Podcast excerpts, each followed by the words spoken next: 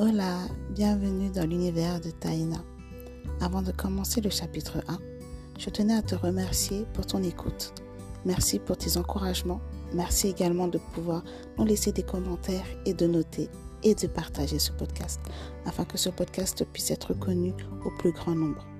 Je te dis à très bientôt et bonne écoute.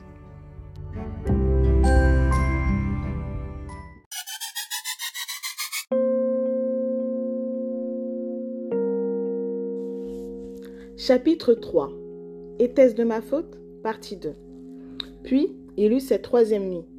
J'ai pour habitude de dormir avec les volets ouverts car j'aime me lever en même temps que la lumière du jour. Ce jour-là, autour de 4-5 heures du matin, la lune était pleine. Elle éclairait toute ma chambre. Je dormais d'un sommeil léger quand j'entendis ma porte grincer.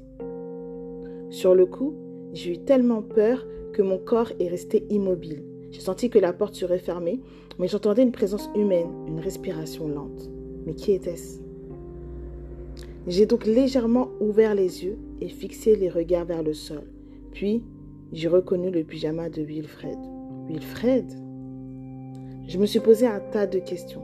Que se passe-t-il? Pourquoi est-il là? C'est la première fois qu'il fait ça? Toujours en restant immobile. Alors, il retira le drap qui me couvrait délicatement.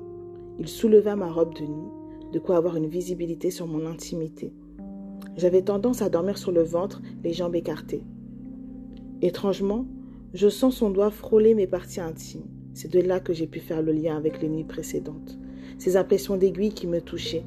En fait, il ne s'agissait pas d'aiguilles, mais de ses doigts fins qui me caressaient.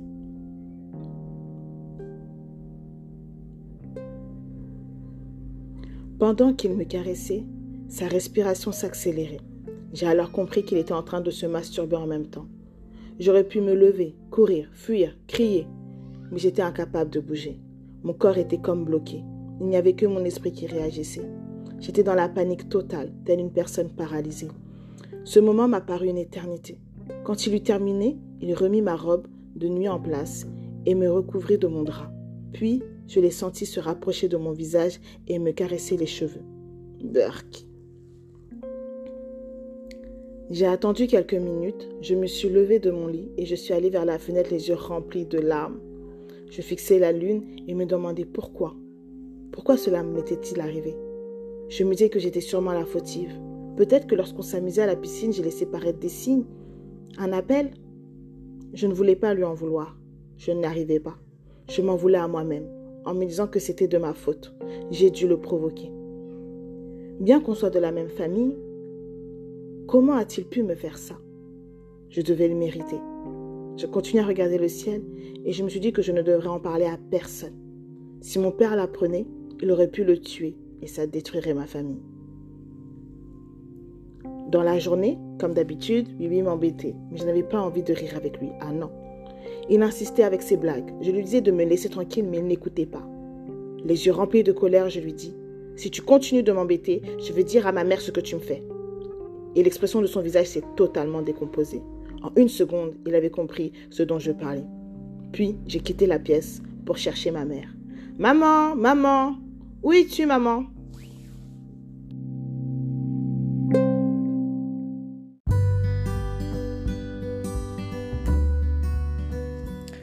Taïna a-t-elle réussi à trouver sa mère? Taïna a-t-elle eu le courage de raconter ce qui s'était passé? Comment sa mère va réagir? Est-ce que sa mère va la croire? La suite au prochain épisode. Ne loupe pas. En tout cas, merci d'avoir écouté et n'oublie pas de nous donner ton avis, également de pouvoir partager afin de faire connaître le podcast. Également par rapport à cet épisode, je tiens à pouvoir souligner que s'il y a une personne qui a déjà vécu ce genre de choses ou qui connaît une personne qui a vécu ce genre de choses, sache que ce n'est pas de ta faute. Tu es la victime. Tu n'as rien fait pour que cela t'arrive. Et euh, si tu as envie d'en parler, je suis également disponible pour cela. Voilà, à très prochainement.